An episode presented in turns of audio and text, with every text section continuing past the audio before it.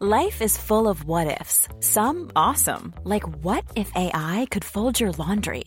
And some, well, less awesome, like what if you have unexpected medical costs?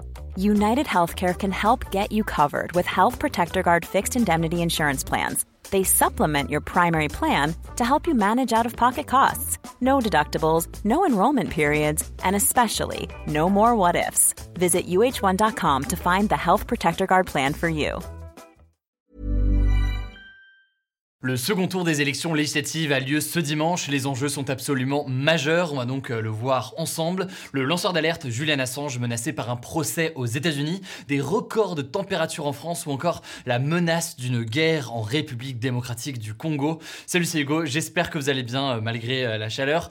Gros programme encore aujourd'hui. On est parti donc ensemble pour une nouvelle plongée dans l'actualité en une dizaine de minutes. On commence avec le sujet à la une aujourd'hui. On va parler forcément des élections législatives. Le second tour c'est ce dimanche. Ça aura forcément un impact très fort sur l'avenir du pays. On parle évidemment euh, de l'élection donc des députés chargés de voter les lois dans le pays. Alors, plusieurs scénarios peuvent se produire. On va donc regarder ça ensemble pour prendre le temps de comprendre. Alors, pour remettre un petit peu de contexte, deux forces politiques sont donc euh, arrivées en tête au premier tour euh, dimanche dernier. La première force politique, c'est la NUPES ou la NUP, donc l'alliance des partis de gauche menée principalement par Jean-Luc Mélenchon. On retrouve dedans eh bien, la France Insoumise, le Parti Socialiste, Europe Écologie Les Verts ou encore le Parti communiste. La deuxième force qui était aussi euh, très présente, c'est Ensemble, donc la coalition des partis qui, eux, euh, soutiennent Emmanuel Macron. Ce dimanche, donc, dans les 577 circonscriptions ou territoires, il va y avoir donc eh bien, des affrontements entre euh, plusieurs candidats pour tenter de devenir député. Alors maintenant, qu'est-ce qui peut se passer maintenant? Le premier cas de figure, c'est sûrement le plus simple à comprendre, c'est le cas de figure où eh bien, le camp d'Emmanuel Macron et ses alliés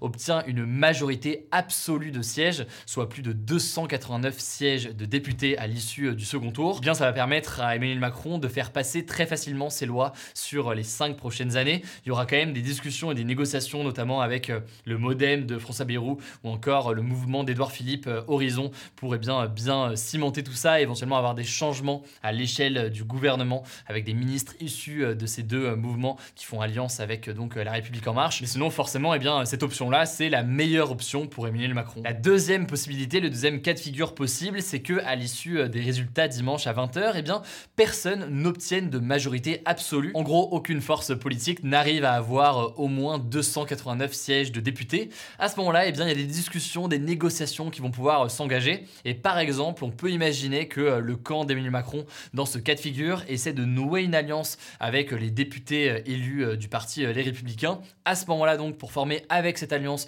une majorité absolue. Mais tout ça, eh bien, entraînerait a priori des modifications au sein du gouvernement. Et donc, à ce moment-là, on pourrait retrouver euh, au sein du gouvernement des personnes membres du parti euh, de droite, euh, les Républicains. Autrement, dans le cas où le camp d'Emmanuel Macron n'arrive pas à obtenir une majorité absolue et n'arrive pas non plus à nouer une telle alliance, et eh bien là, à ce moment-là, il y aurait forcément des discussions en tout genre qui pourraient s'engager pour bien qu'un camp arrive à obtenir une majorité absolue. Mais là-dessus, du coup, on aura forcément le temps d'en reparler si on se présente dans ce cas de figure. Il y aura beaucoup, beaucoup de choses à expliquer et à analyser à ce moment-là. La troisième possibilité, la troisième option, c'est l'objectif de Jean-Luc Mélenchon ce serait une victoire de la NUPES, donc de l'Alliance à gauche, avec une majorité euh, absolue, donc de plus de 289 sièges. Et à ce moment-là, eh bien, on aurait ce que l'on appelle une cohabitation. En gros, une cohabitation, c'est donc quand le parti qui remporte les élections euh, législatives n'est pas du même parti que le président de la République. Du coup, à ce moment-là, ce que ça veut dire, c'est que le gouvernement doit être issu non pas eh bien, du camp politique du président, mais bien du camp politique de la majorité à l'Assemblée nationale. Ça voudrait donc dire, eh bien, en cas de majorité obtenue par eh bien, la France Insoumise, eh bien un gouvernement issu euh, de la gauche avec euh, potentiellement du coup euh, Jean-Luc Mélenchon Premier ministre. Et forcément, à ce moment-là, ce serait une situation particulière puisque Emmanuel Macron perdrait beaucoup de pouvoir. En gros, il resterait chef des armées principalement, mais au niveau de la politique nationale notamment, c'est surtout eh bien, le programme de la NUPES, le programme donc de la gauche qui serait appliqué. Alors il y a un sondage Ipsos paru ce vendredi qui dit que Ensemble pourrait parvenir a priori à avoir quand même une majorité de sièges à l'Assemblée. Maintenant, est-ce que c'est une majorité absolue ou pas, et eh bien tout ça on aura l'occasion de le voir. Évidemment il faut bien comprendre que c'est qu'une projection, c'est qu'un sondage et en l'occurrence eh bien tout se jouera lors du vote dimanche. Il y a par ailleurs pas mal de choses et, d'indicateurs qui sont qui vont jouer forcément sur l'issue du scrutin, notamment l'abstention, l'abstention en général, mais notamment aussi l'abstention des jeunes. Elle était de l'ordre de 70% des jeunes qui ne sont pas allés voter entre 18 et 24 ans lors du premier tour.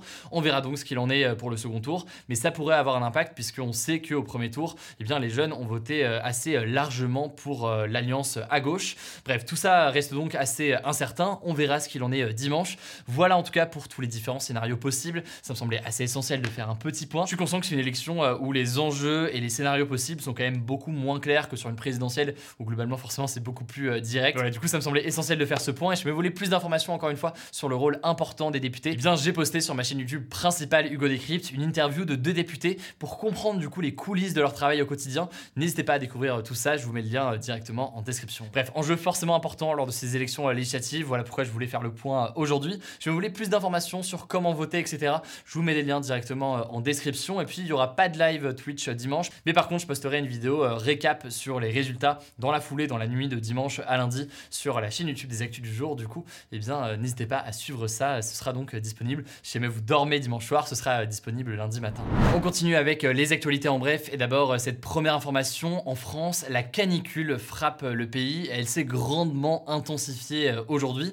En fait, dans plusieurs régions, des records de température ont été battus pour un mois de juin, notamment dans les Bouches-du-Rhône, dans la région de Marseille, où il a fait 26,8 degrés dans la nuit de jeudi à vendredi. Et c'est en fait un record depuis le début des relevés euh, en pleine nuit euh, au mois de juin. Bref, actuellement, 14 départements restent en vigilance rouge. Il devrait par ailleurs faire près de 40 degrés demain à Paris, un record depuis 70 euh, ans. En tout cas, la canicule devrait se terminer aux alentours de lundi. Évidemment, prenez soin de vous et prenez soin de vos proches. On en a beaucoup parlé cette semaine, mais on continuera à parler dans les prochains jours aussi du sujet plus global et essentiel, donc forcément la question du changement climatique et toutes les décisions politiques autour. Deuxième actualité majeure aujourd'hui, c'est officiel, le fondateur de l'ONG Wikileaks, l'Australien Julian Assange, va être extradé, donc envoyé aux États-Unis pour être jugé.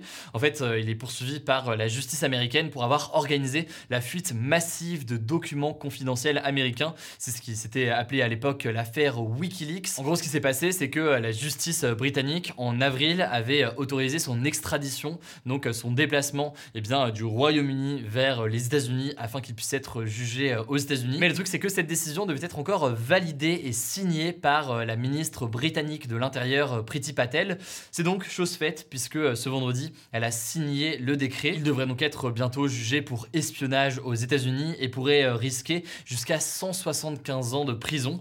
Alors, il faut savoir que de nombreuses organisations de défense des droits humains comme Amnesty International, Human Rights Watch ou encore Reporters sans frontières jugent que ces poursuites judiciaires sont une grave attaque contre la liberté de la presse. Par ailleurs, eh bien, ils estiment que c'est une attaque aussi contre les lanceurs d'alerte, donc des personnes comme ça qui diffusent des informations d'utilité euh, publique euh, en ligne ou bref euh, publiquement. C'est donc un sujet absolument majeur, on en a beaucoup parlé ces derniers mois, on en reparlera encore dans les prochains jours dès qu'on a du nouveau. Autre information qui est liée à la Russie et qui plaira d'ailleurs aux amateurs d'histoire d'espionnage, les Pays-Bas ont arrêté un espion russe qui tentait de s'infiltrer au sein de la Cour pénale internationale.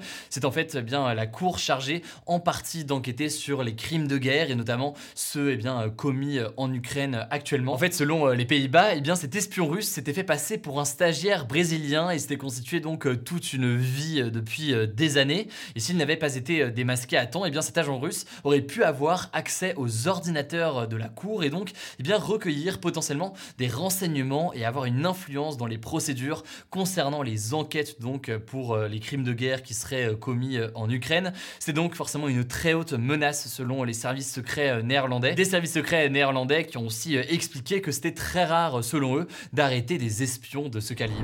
Une information euh, en France, le journaliste français Jean-Jacques Bourdin a été renvoyé de RMC et de BFM TV, ce suite à des accusations d'agression sexuelle contre lui.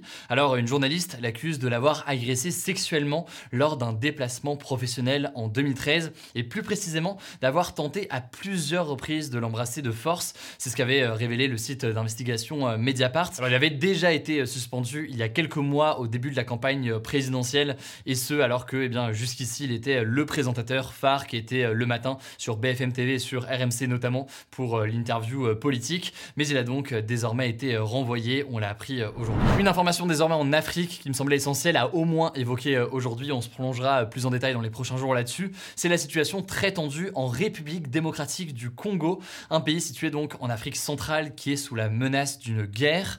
En fait, ce qui se passe, c'est qu'un ancien groupe armé du nom de M23 a repris les armes et a organisé des attaques dans une région de l'est du pays, le Nord Kivu, qui est à la frontière avec euh, le Rwanda. C'est en fait une région qui est très très convoitée puisqu'elle est riche en minerais, des ressources naturelles donc qui peuvent être source de beaucoup de revenus. Sauf que eh bien, la situation euh, sur place était déjà très instable avec pas mal de groupes armés euh, présents, si bien que près de 117 000 personnes auraient déjà fui leur domicile depuis le mois de mars dans la région selon l'ONU.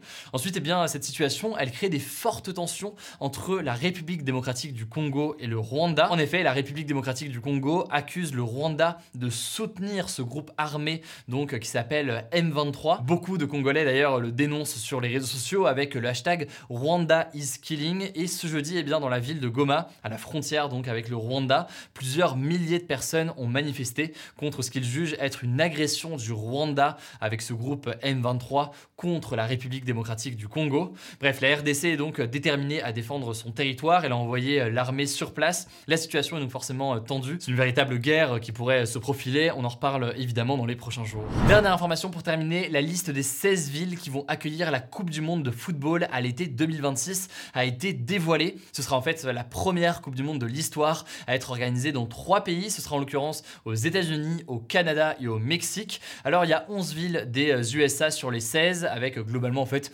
toutes les grandes villes du pays, notamment New York, Los Angeles, San Francisco ou encore euh, Miami. Du côté du Mexique, les matchs seront à Mexico, Guadalajara ou encore Monterrey et au Canada, ce sera à Vancouver ou encore euh, Toronto. Alors beaucoup critiquent ce dispositif d'un point de vue environnemental puisque forcément de telles étendues, de telles distances obligent à des très longs déplacements qui peuvent être très polluants pour euh, les supporters, pour les joueurs, etc. etc. Par exemple, eh bien 4000 km séparent les deux villes les plus éloignées, à savoir Vancouver et Mexico. Donc c'est presque 5 fois la distance entre Paris et Marseille. On verra donc c'est quelque chose qui évolue, mais a priori donc ça devrait euh, rester le cas pour euh, cette Coupe du Monde masculine. Voilà, c'est la fin de ce résumé de l'actualité du jour. Évidemment, pensez à vous abonner pour ne pas rater le suivant, quelle que soit d'ailleurs l'application que vous utilisez euh, pour m'écouter. Rendez-vous aussi sur YouTube ou encore sur Instagram pour d'autres contenus d'actualité exclusifs. Vous le savez, le nom des comptes c'est Hugo Décrypte. Écoutez, je crois que j'ai tout dit. Prenez soin de vous et on se dit à très vite.